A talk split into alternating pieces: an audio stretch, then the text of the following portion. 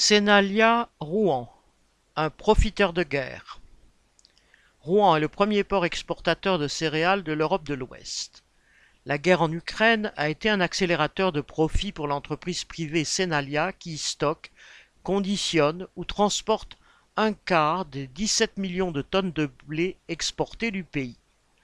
L'activité globale de l'entreprise a augmenté de 35% en un an et elle a réalisé 8 millions d'euros d'excédent brut, soit un quart de son chiffre d'affaires. Elle a en effet récupéré des parts de marché de l'Ukraine en vendant plus à l'Algérie ou au Maroc, mais aussi à de nouveaux clients comme le Yémen ou le Pakistan. Il y a quatre ans, la structure publique d'Aropa Port, fusion des ports du Havre, de Rouen et de Gennevilliers près de Paris, a fourni 9 millions d'euros à ce groupe pour l'aider à s'équiper de trois nouveaux portiques de chargement et à creuser les accès du port pour accueillir les, de plus grands bateaux. Il faut cette collaboration de l'État pour que des capitalistes puissent s'engraisser de la misère et de la guerre. Correspondant Hello.